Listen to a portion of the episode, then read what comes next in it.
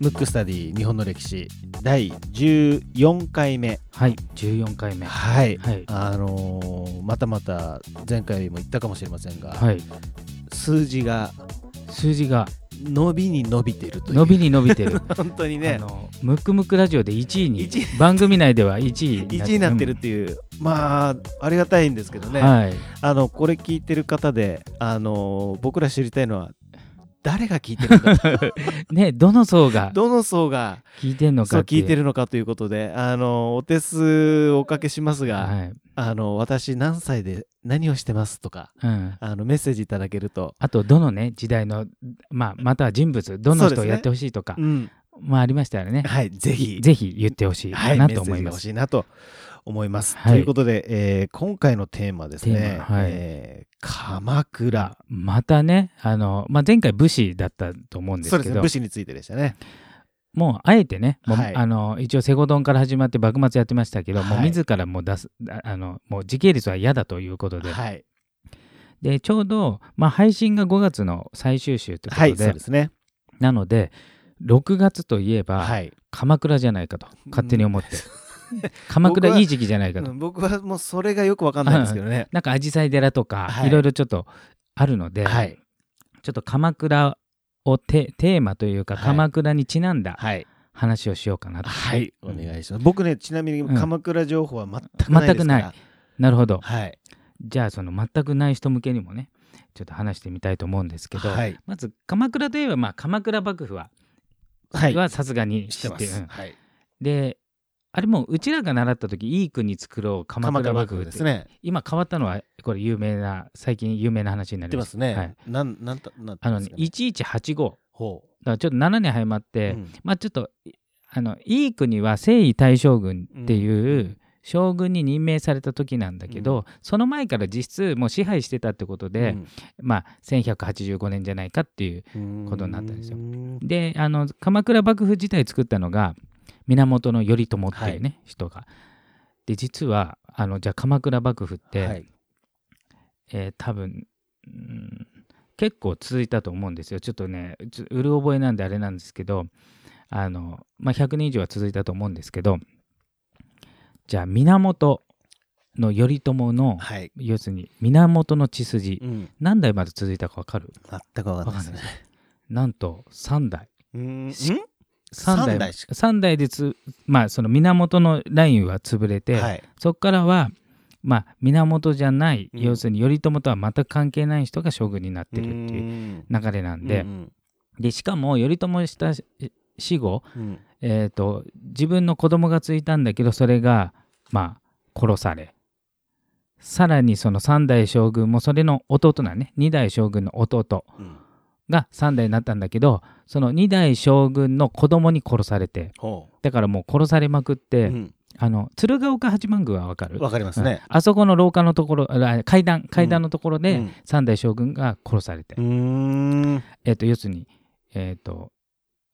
自分のお兄ちゃんの子供に殺されて、うんうんまあ要するに内部うん。であの頼朝の奥さんが北条政子っていう人なんで、聞いたことあります聞いたことあるね。そっから北条家が実質権力を握るってことになったうのんね。うんで北条家は出権という職について実質力を持ってて自分は将軍にはならずうんうに、ん将軍をまあ京都とかいろんなこう公家のところから飾りで持ってきてうん支配するってことになってたの、うんうんうんうんなのでそっからは北条氏っていうのが実質鎌倉をこう支配してるっていう状態になってるんですよ。はい。でえっ、とこれもねえっ、と前前前回ぐらいですかねあその前かもしれないですねうんあのなんか摂政関白にななるの藤原氏ではい。でだんだんだんだんもう藤原氏しかなれないから藤原氏の今度ここの部分がみたいなねああ。この家系ししかなれませんよっつっうてんうんうん五石家っていうのちょっとやったと思う、それね北条家にも言えて、うん。もう代々北条氏が力握ってると、うんもうち実力者が北条氏だらけになるから、うん結局その北条氏の中で誰かってなると今度ねここの家系だっていう北条氏の中でも支流と反支流に分かれてるんで、うん特捜っていうのね、うーんで特捜家っていうのが支配してるうんうんうんで、ええーと鎌倉時代にいろんな、まあ、武士の時代なんです、うんなんだけどあの仏教も盛んになって、うん。新しい仏教新しい仏教。今までの、まあ、ちょっと前に、えー例えば空海とかはい最澄とかが真言宗とか、うん天台宗とか持ってきてその時鎌倉時代こう仏教がこう流行って浄土宗とか浄土真宗まあ今にもある、んそういっ。たものその中に禅うん。禅寺うんうんうん禅っていうのもその時にう入るん。うーん。禅はわかるよねわかりますね。これねもともと中国からもちろん発祥でそこから日本に持ってこられたんだけど、今はね中国に禅はほとほぼない、ななのでもう禅といえば日本うん。それの、まあ、中心が鎌倉、うん。うんでちなみに禅禅宗と呼ばれてるものって2つに大きく分かれるの知っ てるあもはやもうもはもうや鎌倉がなくなってきたけど、うん。わからない。 1個は、はい。えー曹洞宗っていうのうんと、臨済宗っていうのが分かれて、ああなんか聞いたことありますね。禅の中で、まあ、禅禅宗っていうのは基本ストイックで、うん。要するに自分のこう座禅して自分の中に入っていくみたいなね、でその2つの種類の流派があるんだけうど、ん。そのうちの曹洞宗っていうのはもうかなり硬派なわけ、うん。硬派なんで、うん道元という人がこう、まあ、立ち上げたというか、はいなんだっけ道元時代はあの公家要するに高貴な生まれうのん子供なんだけど、そこからストイック路線に行って、うん自分がもう高貴だったのにもうなんつうの仏教界に入って、うんもうだから山で修行修行というかおー要するに権力に一切こう関与しないとい おううかおうおうお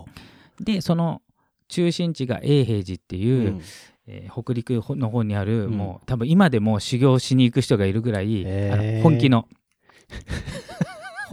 本ほ本気気のねの禅寺禅寺はい。本気のね。禅寺、はいでもう一つ臨済宗っていうのうが、んうんその永才っていう人があの立ち上げたはい。で永才はあまあちょっと豆知識的に言うと、うん初めてお茶を持ってきた人、日本にに。当時は薬として、うん今は普通にお茶飲みますけど、はい。うん、でその臨済宗っていうのは権力と結びついたよ要するにあの鎌倉時代であれば、えー鎌倉幕府の、うん。まあ、要するに力の強い人に割とこう近くなって、うんその人の影響でこうなんていうのかなこう広めていくみたいな、はい。そういう方式をとって、うんうんでね禅のスタイルも全然違くて、うんえー、とまず、えー曹洞宗うんあの硬派の方は、はい。士官多座って言って、うんひたすら座りずっと座って る、ほほうん、大変です 大ね。変でもう一個、うんえー臨済宗の方ははい。ひたすら座ってても、うん一般の人は無になれないとどどうしても雑念が湧書いてしまうからこれはちょっと厳しいんじゃないかということで、えっ、と無の境地の一個手前の一年うん。一個のお題を出して、うんそれをひたすら考えるそれ公案っていうやつなんだけど、う絶対に不可能なことうをん延々考えるっていう、うんそうすると雑念じゃなくて一応そのことを考えるからうんどんどん無に近づいていく、ああ、なるほどね。例えば片手の人のうん拍手を考えてくれとか言われる、ああ、なるほど。うんでそれが公安ってやつね、うんででそれが臨済宗で、うんで臨済宗はさっき言ったように時の権力とちょっと割と結びついたんで、うんその権力者が、まあ、その、えー宗教を保護するっていうことで、うん大きなお寺をこう何個か作るようになって、うんうんそれが鎌倉五山って言われてる鎌倉にあうるん大きいお寺にうんなってるわけね。うんでねあの、まあ、鎌倉あの観光とか行かれると、うん多分その五山の大きいお寺行くと思うんですけど、うんみんなねこれちょっと勘違いしてることがあってはい。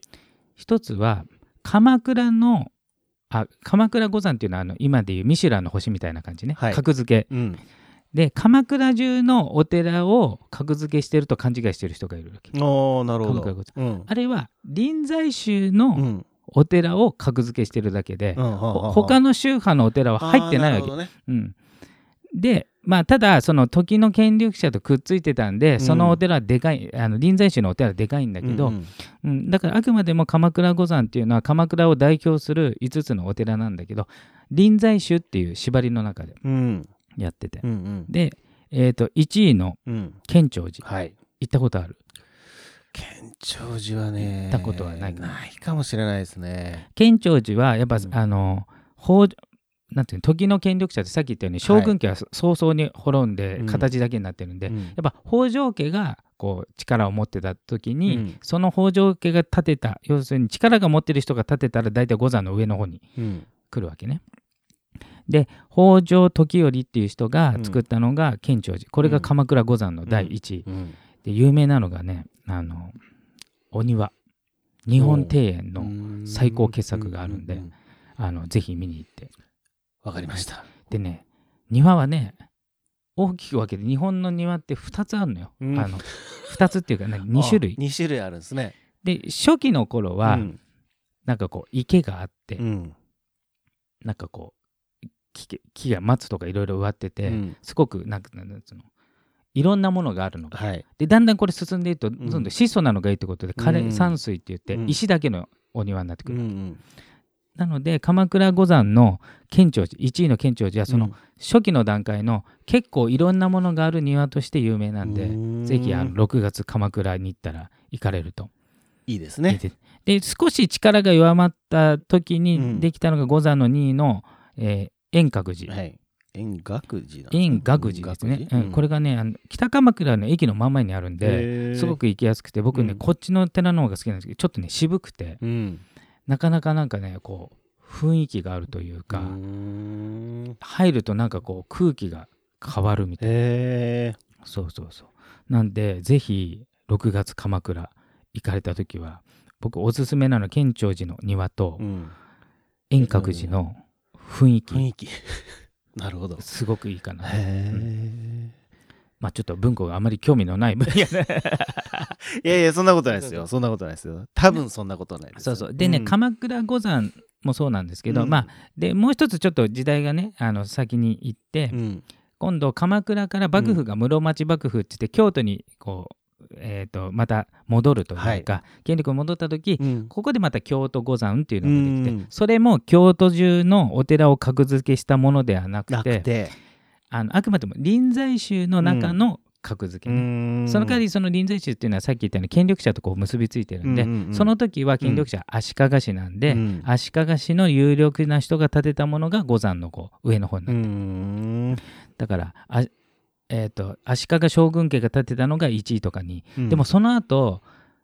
あの天皇家が建てちゃったうんお寺があるんで、うんうんうんそうすると、あの格的には将軍より上なんで、うんもう1位が発表されちゃってからできたんで、うんこれどうしようと思って、うんしたら、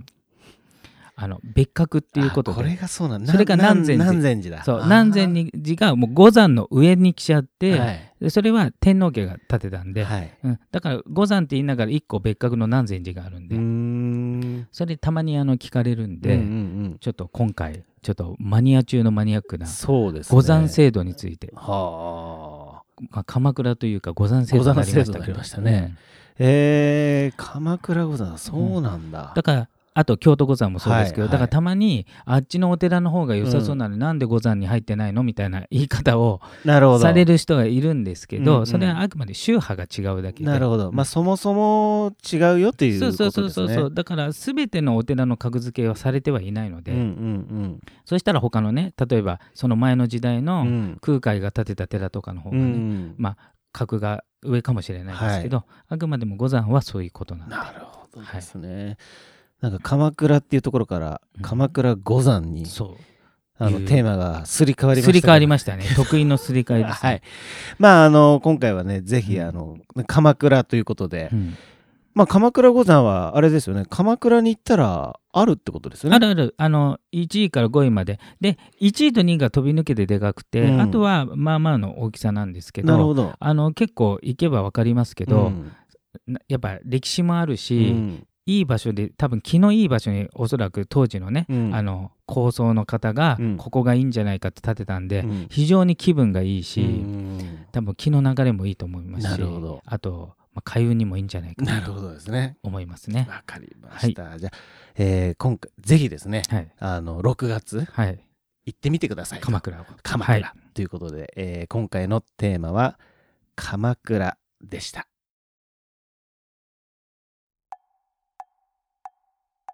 むくむくラジオだべむくむくラジオだべむくむくラジオだべ